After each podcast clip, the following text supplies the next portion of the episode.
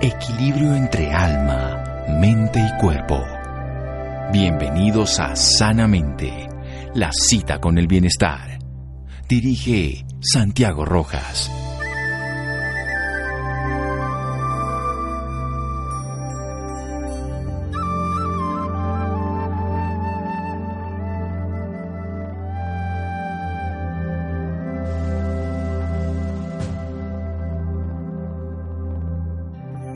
Exterior saludable del cuerpo comienza también desde el interior, Robert Wish. Buenas noches, estamos en Sanamente de Caracol Radio. Vamos a hablar de las terapias metabólicas, el metabolismo. A lo largo de los años hemos ido viendo al ser humano de una manera más integral. No solamente hemos visto ese mundo externo que nos agrede, sino esa forma en que nos adaptamos.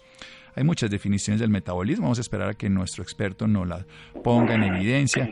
Él, el doctor Ernesto Prieto, él es un investigador científico independiente dedicado al desarrollo de sistemas multiordinales para el tratamiento de patologías no solamente oncológicas, sino también neurodegenerativas, inmunológicas y otras entidades complejas. El metabolismo está siendo atacado por un estilo de vida no saludable, por un estrés, por una dieta, por factores de todo estilo que hacen que nosotros no podamos vivir de una manera adecuada. Vamos a ver el enfoque que Ernesto Prieto, investigador, nos va a hablar sobre la terapia metabólica. Ernesto Prieto, buenas noches, gracias por acompañarnos, investigador. Es un gusto, buenas noches, un honor para, para ustedes. Él es de nacionalidad cubana, esta semana va a llegar a Colombia y vamos a estar conociéndolo personalmente. Él está en Argentina en este momento. ¿Cómo enfoca usted el proceso de las enfermedades hoy llamadas degenerativas, las enfermedades no transmisibles, que son las 10 primeras causas de muerte en el planeta?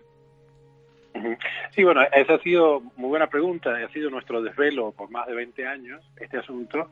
Uh, habida cuenta que, de esto tenemos evidencia, que es relativamente nuevo para el género humano este deterioro continuo, o sea, pasamos de milenios, milenios de, de azote por las, las, heladas, las hambrunas y las infecciones, a un par de cientos de años de enfermedades de la abundancia. ¿no? Entonces, lo interesante es que hay, um, ciertamente, preferiríamos eh, lidiar con esto y no con, las epidemias, por supuesto, pero tenemos un problema muy serio, que son las enfermedades degenerativas, y el asunto es cómo, cómo, cuál es su causa en definitiva. Pareciera ser que se trata de una hiperabundancia y la exposición continua crónica a altos niveles de glucosa, a grandes niveles inflamatorios y a toxinas ambientales eh, provenientes de la industria, eh, digamos, agropecuaria y múltiples, eh, múltiples injurias ya tóxicas específicas, la radiación también, la radiación generada por el hombre, impactan en la estructura celular, en particular en las mitocondrias, las, las centrales energéticas de nuestras células. Así que estamos en un asunto bastante difícil porque la, la injuria ambiental es realmente enorme y está en crecimiento. Sí, las mitocondrias. Quiero que nos describa precisamente esta batería energética que tenemos todos los seres humanos, que además la incorporamos hace ya millones de años porque no éramos capaces de generar energía y entonces hicimos una simbiosis con una bacteria y trajimos y la importamos a nuestro cuerpo, a nuestras células y la volvimos nuestro reactor energético. Háblanos un poco más de ella, señor Ernesto Prieto. Gracias, sí. Sí, hay una es imposible es imposible concebir la vida de hoy compleja, la vida de los organismos multicelulares sin las mitocondrias. Interesante, las plantas tienen algo parecido a esto, los cloroplastos, y sí, como usted decía, en el, en el comienzo de la vida en este planeta, en el océano primigenio, cuando todo lo que había eran organismos unicelulares, se produjo una alianza ancestral, es, es casi poético esto, esto lo vio la investigadora Lynn Margulis, que era por cierto la primera esposa de Carl Sagan, ese cosmólogo. Sí. Y lo que lo que encontró es que interesantemente la, las, las, bacterias, digamos, eh, que, que, andaban, que pululaban en el, en el, mar primigenio y podían procesar su comida por medio de la respiración, fueron atrapadas dentro de un organismo celular más grande y esa, y esa endosimbiosis, como se llamó, fue una alianza que permitió la aparición de los organismos multicelulares. Fast forward, avancemos ese, esa película varios millones de años hacia adelante y tenemos un mundo, una biología, unos ecosistemas hoy presentes donde los organismos multicelulares gestionan sus necesidades energéticas por medio de la respiración celular. ¿Y qué es esto? Cada una de nuestras células tiene entre unos pocos cientos y más de un millar de mitocondrias. Dentro de cada una de nuestras células hay esta, estos centenares de pequeñas centrales atómicas, si se quiere, que son capaces de generar energía a, través, a partir de los alimentos en presencia de oxígeno. Ahora eso es importante. Vamos a hacer un corte, vamos a hacer un corte para que nos dé la idea completa en un momento después. Señor Ernesto Prieto, investigador. Seguimos aquí en Sanamente de Caracol Radio. Síganos escuchando por salud. Ya regresamos a Sanamente. Bienestar en Caracol Radio. Seguimos en Sanamente.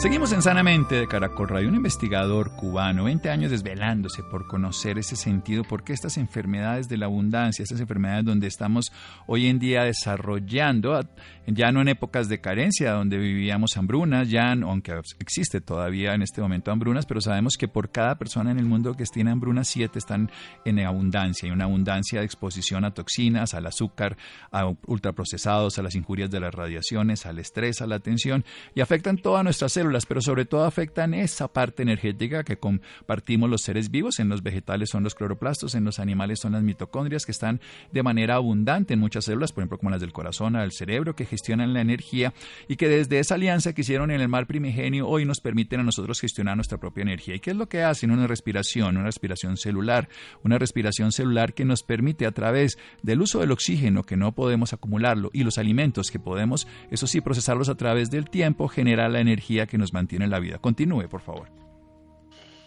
Lo interesante es, eh, a este punto, gracias por retomar también el hilo de la, pregunta, lo interesante es que el, costo biológico de respirar es alto. ¿A qué me refiero?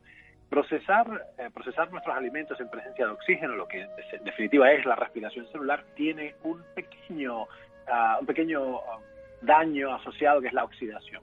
En el tiempo esto, se acumula, los famosos radicales libres del oxígeno, las especies reactivas del oxígeno, y entonces puede dañar eh, su, propio, su propio efecto colateral, o sea, estos efectos oxidativos de la función mitocondrial terminan con dañar a las mitocondrias mismas. ¿Qué quiere decir?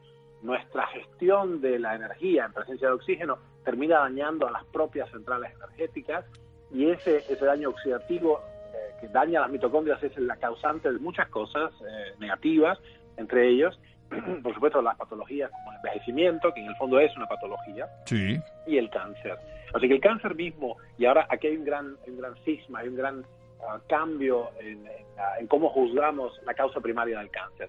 Hemos estado muchas décadas fascinados con el, el genoma humano el núcleo. Entonces, ahora hemos desplazado nuestro laboratorio de investigación y, varios otros, no más, no más de una decena, pero en el mundo hemos llamado la atención sobre el hecho de que el, asunto, el origen, la causa primaria del cáncer, eh, el momento cero de la carcinogénesis, parece no ser en el núcleo, sino fuera del núcleo, es extra eh, cromosómico. Esto quiere decir el origen de todo esto es una, una demanda, una presión biológica ejercida por las mitocondrias, que están fuera del núcleo, por supuesto, el núcleo, en definitiva, ya que estamos, hago un paréntesis, el núcleo, ¿qué cosa es? Simplemente una biblioteca de información.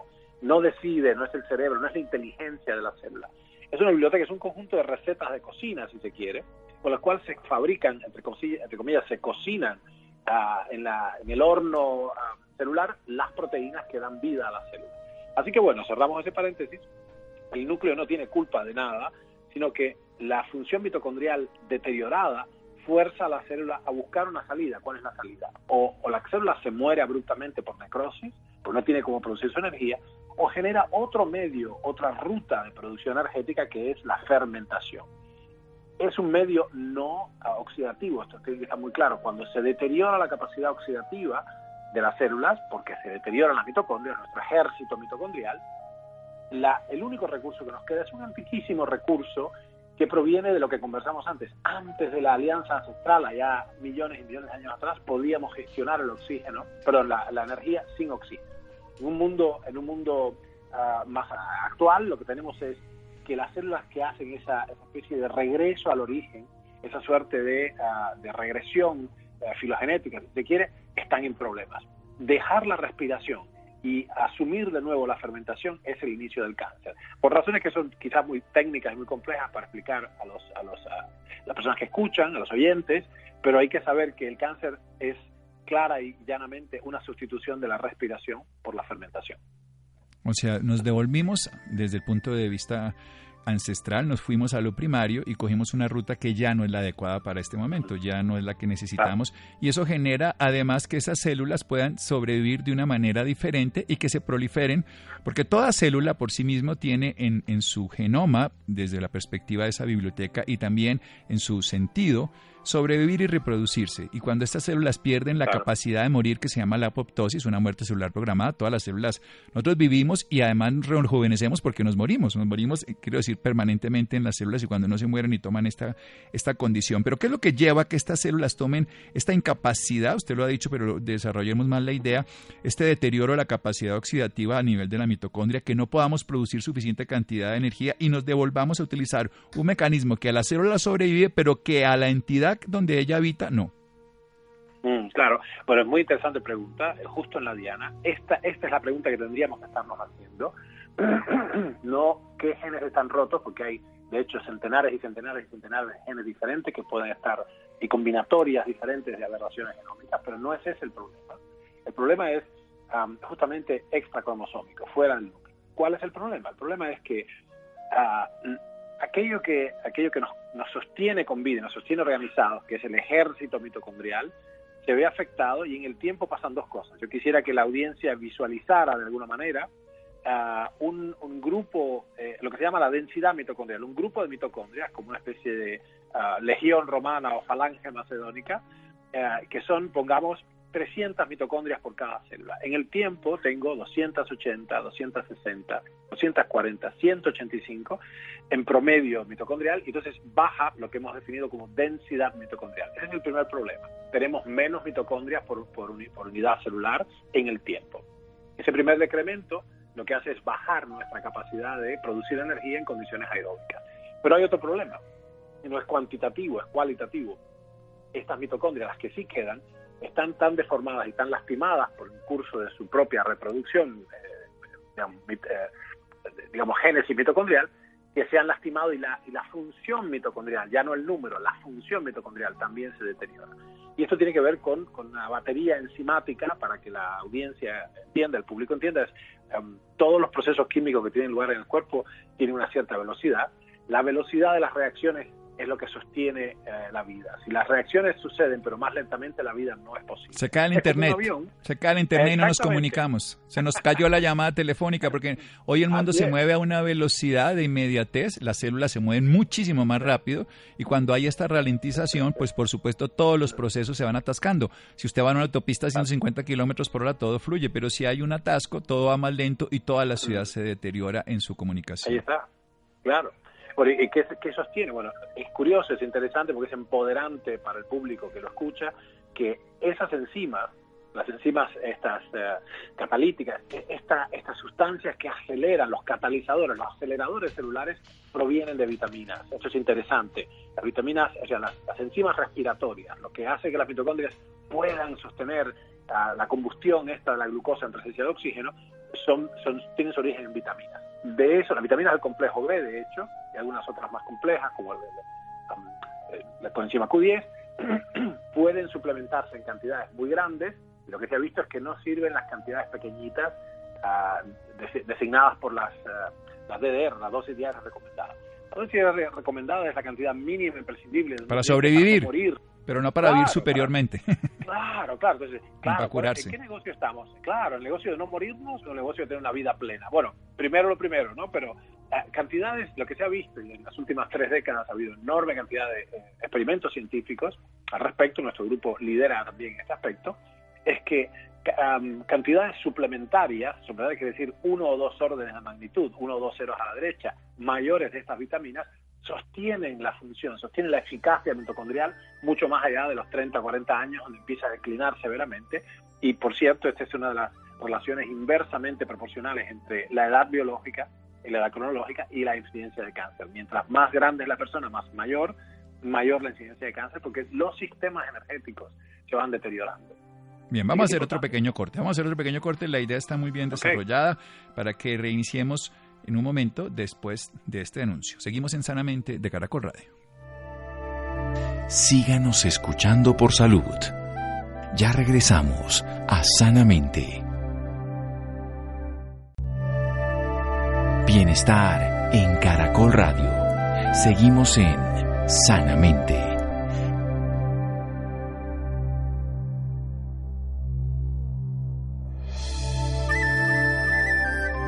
Seguimos en Sanamente de Caracol Radio.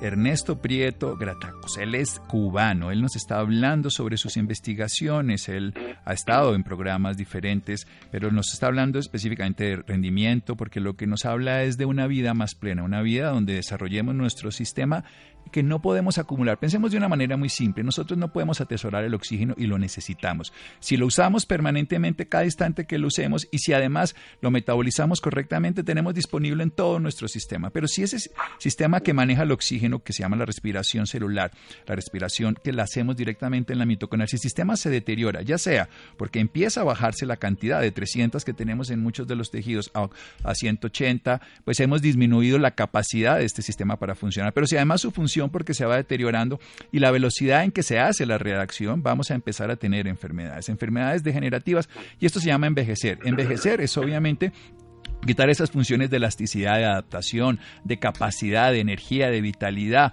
de autosostenimiento y además de reproducción. Sabemos que precisamente hay un periodo de vida de reproducción que estamos en unas épocas jóvenes, ya al final no tenemos, tenemos suficiente energía no solo para reproducirnos, sino para darle a otro durante más tiempo, no solamente la mujer que lo contiene, sino también el hombre. Entonces nos habla de que estos sistemas enzimáticos dependen de vitaminas específicamente, algunas del complejo B y de una sustancia que está dentro del ciclo de Krebs, el ciclo de los ácidos tricarboxílicos en medicina es el ciclo que genera la energía, la glucosa y el agua. Es un ciclo de renovación. El cuerpo lo que hace es permanentemente renovarse, como el oxígeno, inspiramos, expiramos, y en ese proceso entre menos pérdida haya, mejor equilibrio. Y eso dando dosis mayores. Continúe con la idea. Sí, es interesante. Yo, te escuchaba hacer el raconto de todo esto y me parecía importante uh, recalcarle a la audiencia que la, respiración, aquello mismo que nos mantiene con vida, es, genera un daño no negociable. Quiere decir, nosotros ah, es imposible, es inconcebible la vida sin la respiración, sin el uso eficiente del oxígeno. Entre paréntesis, una de las, una de las razones por las cuales el ejercicio intenso, físico y sistemático, el ejercicio físico que, que se hace ah, no apaciblemente, sino turbulentamente y de modo sistemático, de modo ah, frecuente, es una de las razones por las cuales el ejercicio es tan protector, es porque optimiza la distribución el caudal circulatorio, optimiza la distribución de oxígeno en los tejidos, no dejando zonas muertas, zonas hipóxicas. Cierro ese paréntesis con el ejercicio para eh, ponerlo en el contexto. Lo interesante es que aquello que nos mantiene con vida, decía, genera por su propia, por su propia peligrosidad inherente, genera un daño oxidativo. No tenemos de otra, no podemos, no podemos no oxidar. De hecho, son los impuestos de vivir, es el pago, el pago por vivir.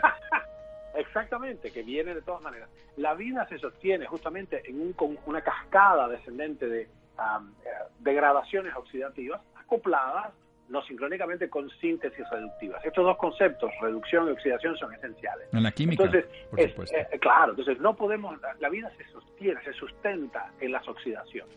Una serie programada de oxidaciones, como una especie de orquesta de oxidaciones. Fantástico, eso no es no es negociable, necesitamos oxidar. Y permanentemente además, cada instante del momento de nuestro presente en cada nueva renovación. De milisegundo en milisegundo hay que hacer múltiples millones de oxidaciones. Bueno, o sea, que son la oxidación, para que el público entienda, es, es, una, es una transacción electrónica. Yo doy un electrón, o pierdo, o gano un electrón. Eso es oxidación y reducción. Como el tango, hace falta dos para el tango, ¿no? Eh, pero es aquí lo que pasa. ¿Qué podemos hacer entonces? Podemos controlar de alguna manera, disminuir el daño accesorio de la oxidación. De ahí la enorme importancia de los antioxidantes, que si bien antes se pensaba que prolongaba la vida y que sé yo, mm, lo que se ve ahora es que la suplementación sistemática y la protección antioxidante lo que nos da es una mejor calidad de vida, una robustez, realmente previene las enfermedades degenerativas, previene la muerte prematura, pero para prolongar la existencia significativamente hay que hacer otras cosas. Hay que bajar la tasa metabólica, es decir, bajar la intensidad de las transacciones energéticas para tener menos daño y um, acoplado a esto eh, la defensa antioxidante. Así que, bueno, hay muchas, hay muchas ramas nuevas, se ha, avanzado mucho en este sentido y lo interesante y lo que, uh, lo que da vida a esta ronda nuestra de conferencias en las capitales del mundo habla hispana y en Europa y en Inglaterra, donde estamos ya casi dos eh, ciudades por mes estamos haciendo, en una suerte de misión vamos a decir, informativa, es la posibilidad de intervenir, intervenir metabólicamente en los procesos degenerativos. Esto es muy importante porque nos da, nos, empodera. Hay, no, hace falta eh, de ninguna manera quedarse pasivamente a ver el cuerpo envejecer, a ver la declinación de nuestras funciones, la depauperación del cuerpo. Se puede intervenir con la tecnología existente y es, de baja tecnología, quiero decir, o sea, las investigaciones son, son costosas y complejas, pero las intervenciones son sencillas. Eh, hay intervenciones de tipo Um, de, tipo biológico sencillo que se pueden hacer, cualquiera las puede hacer, y el objetivo, el cometido de nuestro, nuestro centro, en lo que a mí respecta la divulgación científico-técnica, es que el grueso de la población humana acceda ya mismo, ahora mismo, a estas medidas correctivas, a esta suerte de ingeniería biológica para eh, preservar la vitalidad y prolongar la vida.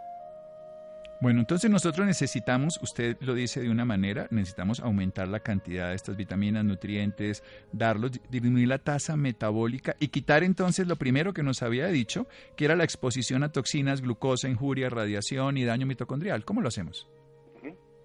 Hay, hay un programa, un programa que digamos que hay que abordar, hay ciertas, ciertas conductas, ciertas prácticas, pero una cosa muy importante la primera cosa es medir. O sea, ¿cómo, cómo sabemos si nuestro programa es sensato, si, si va a tener resultados? ¿Cómo sabemos si estamos en la dirección correcta? Bueno, lo vamos a saber midiendo. Para poder administrar esto, primero tenemos que medir. De hecho, el conocimiento objetivo, esto que llamamos el método científico, comienza por pesar y medir. Uno tiene que poder, para administrar un fenómeno, tiene que poder evaluarlo. Así que la primera cosa que recomendamos y que enseñamos en nuestros seminarios intensivos de bioregeneración es cuáles son las métricas, cuáles son los parámetros orgánicos que podemos medir ah, en nosotros mismos para tener una suerte de registro continuo eh, a lo largo del tiempo de cómo está, cómo está sucediendo nuestro proceso de envejecimiento. Eh, eh, debería referirme como los procesos de envejecimiento, no, no es una única cosa, sino un conjunto de fenómenos ocurriendo. Así que la primera cosa es medir. Lo que medimos tiende a mejorar. Lo que medimos tiende a mejorar. Hay un misterio allí eh, un misterio de la física cuántica, si se quiere, o descubierto en ese, reino, que es que la observación modifica lo observado. Ahora esto es fascinante. Solamente el acto de hacerse consciente, traer la luz de la atención a los fenómenos, empieza a modificarlos ya sutilmente. La, observación, recordemos, modifica lo observado. Ahora, ese es el primer paso. Eh, lo que medimos tiende a mejorar. Medirlo sistemáticamente nos pone en una situación de conocimiento y poder y la segunda cosa entonces es una serie de intervenciones que son dietéticas en un sentido, eh, biofísicas en otro, farmacológicas en otro. O sea, hay cierta clase de nutrición, cierta clase de suplementación, cierta clase de ejercitación. Hay ejercicio incluso también eh, para la parte mental, nuestro software, que una de las cosas importantes es que hay que renovar nuestro software. ¿Cuántas veces hemos reprogramado nuestra, nuestro software, nuestro sistema operativo? Bueno, ¿cómo, de, dónde viene nuestro sistema operativo, nuestro conjunto de ideas, nuestras nociones del mundo? Vienen de una programación inconsciente que sufrimos a lo largo de la, sufrimos, decir, fuimos expuestos a lo largo de la infancia, a lo largo de los primeros años formativos, y resulta que tenemos un modo de operar, una cosmovisión en la que no participamos. ¿no? Eh, tuvimos la, nos programaron de una cierta manera, mal o bien no importa, no fuimos, no fuimos responsables de ello. Ahora conviene, concierne también para tomar mejores decisiones y evaluar correctamente, conviene estudiar esa programación, cómo estamos operando, cómo es que se mueve nuestro sistema y por ahí reprogramar incluso aquellas nociones que son equivocadas, negativas, que nos llevan a tomar sistemáticamente, reiterativamente decisiones inapropiadas con respecto a muchas cosas, entre ellas nuestra salud. Así que es parte del propósito nuestro también, um, del programa este de bioregeneración, um, rever el aspecto no solo de hardware, solo de la maquinaria biológica que, que habitamos, sino del software nuestro sistema de creencias, nuestras, prácticas mentales de alguna manera. ¿Qué medimos? Volvamos a eso. ¿Qué es lo que usted mide para tener un punto de referencia y que usted bien dice que la observación modifica lo observado y empodera en el sentido que sabemos hacia dónde nos dirigimos porque sabemos de dónde partimos? Claro, hay muchas métricas. Hay, hay métricas que son estrictamente físicas, como el índice de masa corporal, el diámetro de la cintura, ah, por supuesto el tiempo de apnea, las pulsaciones en reposo, la temperatura sublingual, etcétera, y eso, y eso nos da una medida de la intensidad del funcionamiento basal, lo que se llama la tasa metabólica basal. Pero después, y muy interesantemente, hay una serie de parámetros ya bioquímicos, sencillos pero robustos, poderosos, como la cantidad de vitamina C que estamos excretando en orina, como la cantidad de hormonas presentes en la sangre, eh, antes tú hablabas de la cuestión de la reproducción y el rol masculino y femenino en el sostenimiento de nuevas vidas. Hay una circunstancia muy interesante. Los seres humanos son la somos la única especie, Homo sapiens sapiens, que en este planeta sobrevive significativamente al fin de la capacidad reproductiva. En todas las demás especies, más o menos un 5 o 10%, en los cetáceos, por ejemplo, o en ciertos monos uh, antropomorfos, monos que se parecen a los hombres, uh, se da un poquito de esto, una, una, variación de la regla, pero en, en rigor, todas las demás especies, cuando termina la fase reproductiva, sucumben de inmediato. Y aquí que los humanos vivimos muchas décadas más allá y cada vez más, vivimos muchas décadas más allá del fin de la ovulación, del fin de la fase eh, reproductivamente apta. Entonces esto nos deja, uh, nos deja expensas de un, de un triste y paulatino deterioro de nuestras facultades, donde, bueno, uno de los causantes es precisamente el, deterioro hormonal. Entonces hay varias cosas que declinan y eso hay que medirlo. Los neurotransmisores, los mensajeros químicos cerebrales, las hormonas, esos agentes del sistema endocrino, esos fabulosos agentes que dan señales a las células, es, imposible, es inconcebible que sin testosterona, sin estrógeno, sin um, hormona de crecimiento, sin tiroides, eh, es, muy, es, imposible, es inconcebible que la máquina se renueve a sí misma a la intensidad que solía hacerlo allá en la, en la cumbre de la vida biológica, que es entre los 20 y los 25. Así que hay que medir eso también. Otra cosa que medimos también es el grado oxidativo, la, la, intensidad de las oxidaciones.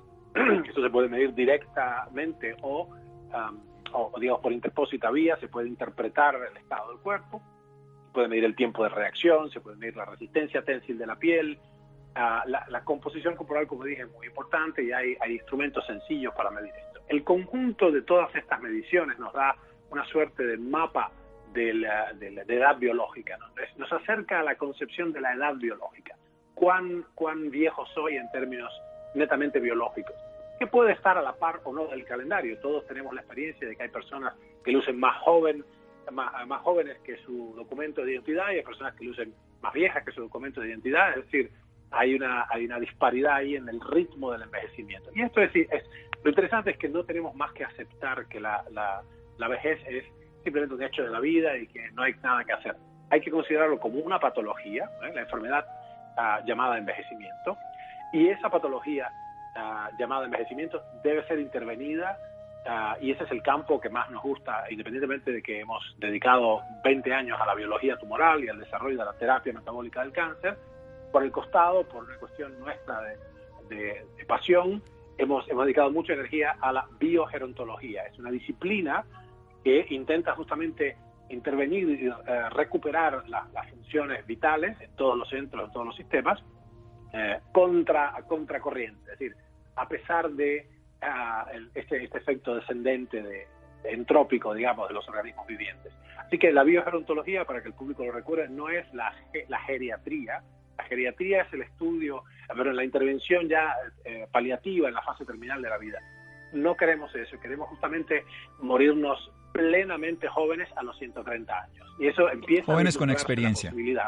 Sí, hay que morirse. Eh, la idea es, hay que morirse joven, pero muchos, muchos años después. Esa es la idea fundamental. Amén, muy bien, claro que sí. Bueno, entonces, este, este es la médula de nuestro, nuestro sistema de seminario. Bueno, los interesados entonces www.ernestoprietogratacos.com slash Colombia. Van a encontrar él este sábado 23 va a estar de 10 a 14 horas en el Hotel Rosales Plaza de Bogotá, en la calle 71 con carrera quinta en Chapinero va a estar exponiendo toda su terapia de bioregeneración, una terapia para el proceso oxidativo, es un proceso de bloqueo energético no citotóxico para que ya lleva él, como nos ha hablado, más de 20 años investigando, no solamente en cáncer, en enfermedades degenerativas, sino en la enfermedad del envejecimiento, www.ernestoprietogratacos.com y para ya conocer de su página y si quieren verlo de Colombia, slash Colombia.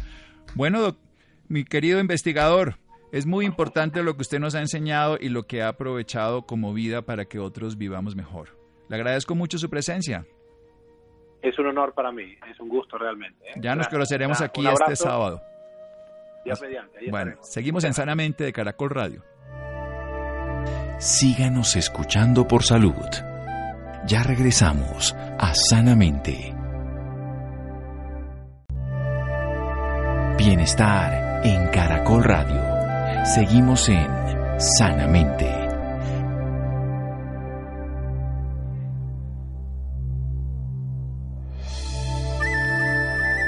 Seguimos en Sanamente de Caracol Radio. Las personas interesadas en el tema anterior pueden consultar en la página www.ernestoprietogratacos.com slash Colombia y ahí pueden ver sobre la terapia metabólica y todo lo de bioregeneración y también la Venida Colombia este sábado 23. Bien, cambiando de tema, los cuidados paliativos ayudan a los pacientes de cáncer de seno a afirmarse en la esperanza de vida. Recordemos que estamos en el tema de los cuidados paliativos porque estamos en el mes del, cáncer de seno, se celebró el 19 de octubre, el Día Mundial del Cáncer de Mama y los cuidados paliativos en muchos de los pacientes, no solamente para la fase terminal, sino durante todo el tratamiento, el acompañamiento de los pacientes. Santiago, buenas noches.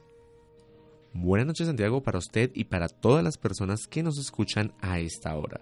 Los cuidados paliativos benefician a pacientes que padecen enfermedades crónicas que amenazan la vida tales como el cáncer, enfermedades cardiovasculares, renales, hepáticas, pulmonares y reumatológicas, neurológicas y algunos procesos infecciosos como la tuberculosis farmacoresistente y el SIDA. Para hablarnos más sobre este tema, esta noche nos acompaña Claudia Agames, médica especialista en medicina familiar de la Pontificia Universidad Javeriana, subespecialista en dolor y cuidados paliativos de la Universidad Javeriana, en convenio con el Instituto Nacional de Cancerología, especialista en bioética de la Universidad de La Sabana, jefe clínica de dolor y soporte al enfermo crónico de la Clínica del Country doctora Claudia Agames. Muy buenas noches y bienvenida a Sanamente. Buenas noches, Santiago. Muchísimas gracias por la invitación y también aprovecho para saludar y dejarle unas muy buenas noches a todos los oyentes de Sanamente.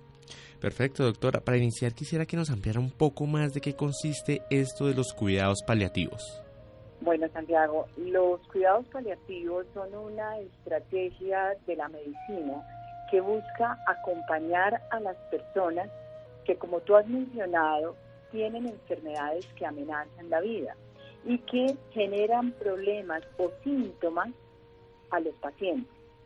Como síntomas, el dolor, la dificultad para respirar, la ansiedad, el estreñimiento, la dificultad respiratoria, una gran cantidad de síntomas que afectan la calidad de vida del paciente, pero también hay otros problemas de orden emocional, como la tristeza, la depresión, la angustia no solamente del paciente, sino también de la familia, por eso involucra todos los aspectos de orden social. Entonces, en ese contexto de los problemas físicos, emocionales, espirituales y sociales, los cuidados paliativos acompañan, apoyan y tratan las dificultades que tiene el paciente sin abandonar el tratamiento específico de la enfermedad.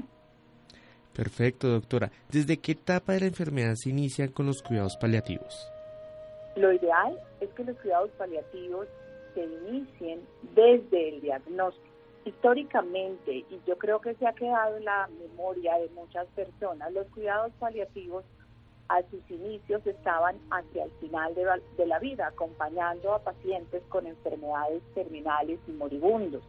Sin embargo, justamente con todos los beneficios que tienen los cuidados paliativos para los pacientes, la propuesta cambió radicalmente, porque los pacientes no solamente se sienten mal al final de la vida, se sienten mal también durante el tratamiento. Hay muchos procedimientos diagnósticos que generan dolor, hay muchos tratamientos que generan síntomas como neuropatías, como dolor, como vómito. Entonces son síntomas que se pueden controlar y que permiten no solamente que el paciente se sienta mejor, sino que tengan una mejor respuesta al tratamiento y sobre todo que no abandonen el tratamiento. Hay muchas personas que prefieren estar tranquilos a pesar de que el tratamiento es muy importante para atender la, la complejidad de la enfermedad y prefieren abandonar el tratamiento porque tienen mucho vómito o porque tienen muchos problemas que no les dejan las neuropatías o las artralgias o los dolores articulares, para ser un poco más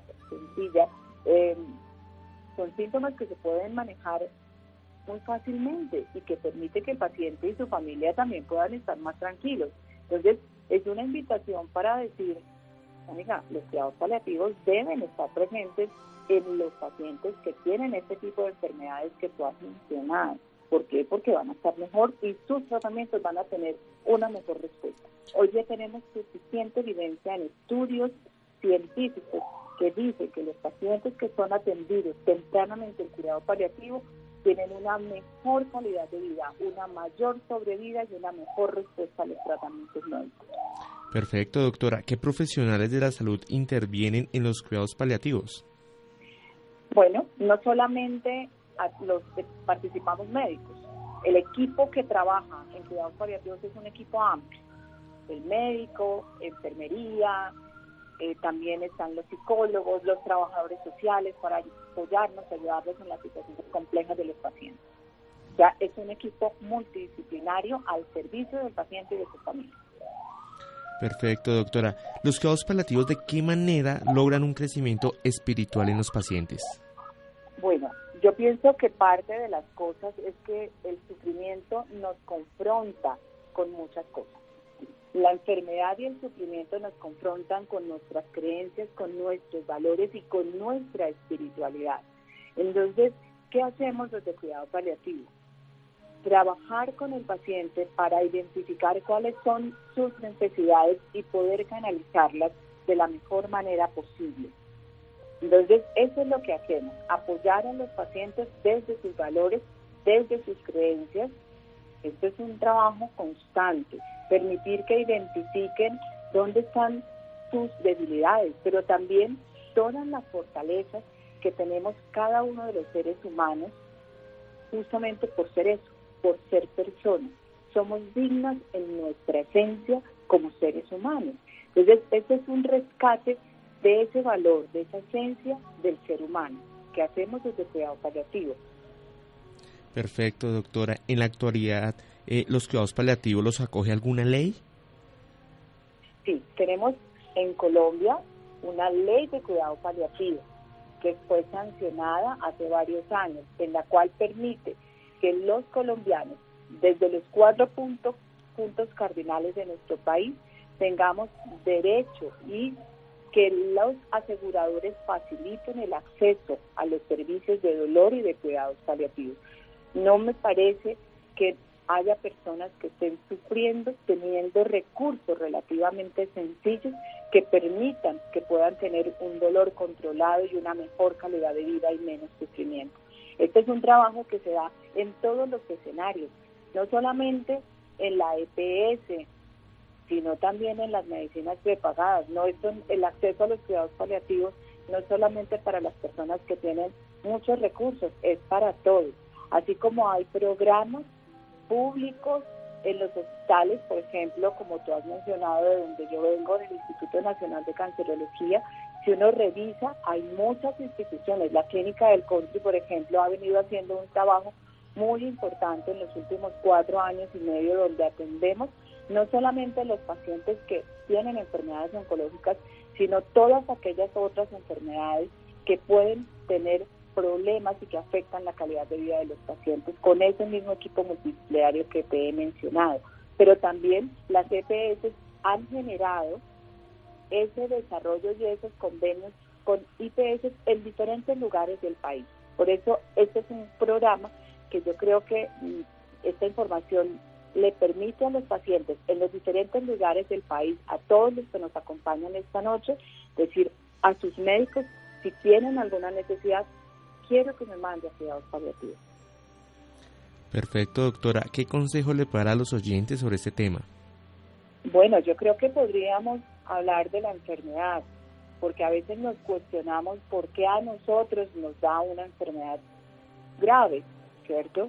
Pero la enfermedad puede aparecer en cualquier momento. Las situaciones complejas hacen parte de la vida, pero la situación es cómo podemos abordar los problemas.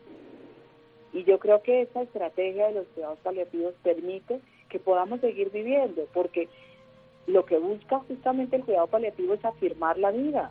Una persona con dolor es una persona que no se quiere mover, que no se relaciona bien, que no quiere dormir, que no puede comer adecuadamente, ¿cierto? Hay una serie de cosas que se pueden modificar con un buen tratamiento. Entonces es la invitación a poder abordar el sufrimiento con el apoyo médico apropiado, con el apoyo de profesionales de la que se dedican a hacer cuidado paliativo para que puedan tener una mejor calidad de vida a pesar de tener una enfermedad grave. Perfecto, doctora. Los oyentes que se encuentren interesados en este tema, ¿dónde la pueden encontrar? Pueden comunicarse o escribirnos a nuestro correo institucional. Mi, correo es claudia.agames.com. Ok, perfecto. Doctora Claudia Agames, gracias por esta información y por acompañarnos esta noche en Sanamente. Muchas gracias, Santiago. Buenas noches para ti y para todos los Bien, muchísimas gracias. Llegamos al final de Sanamente. Quédense con una voz en el camino con Ley Martin. Muchas gracias a Camila, muchas gracias a Laura, Ricardo Bedoya y Jessy Rodríguez. Buenas noches. Caracol piensa en ti.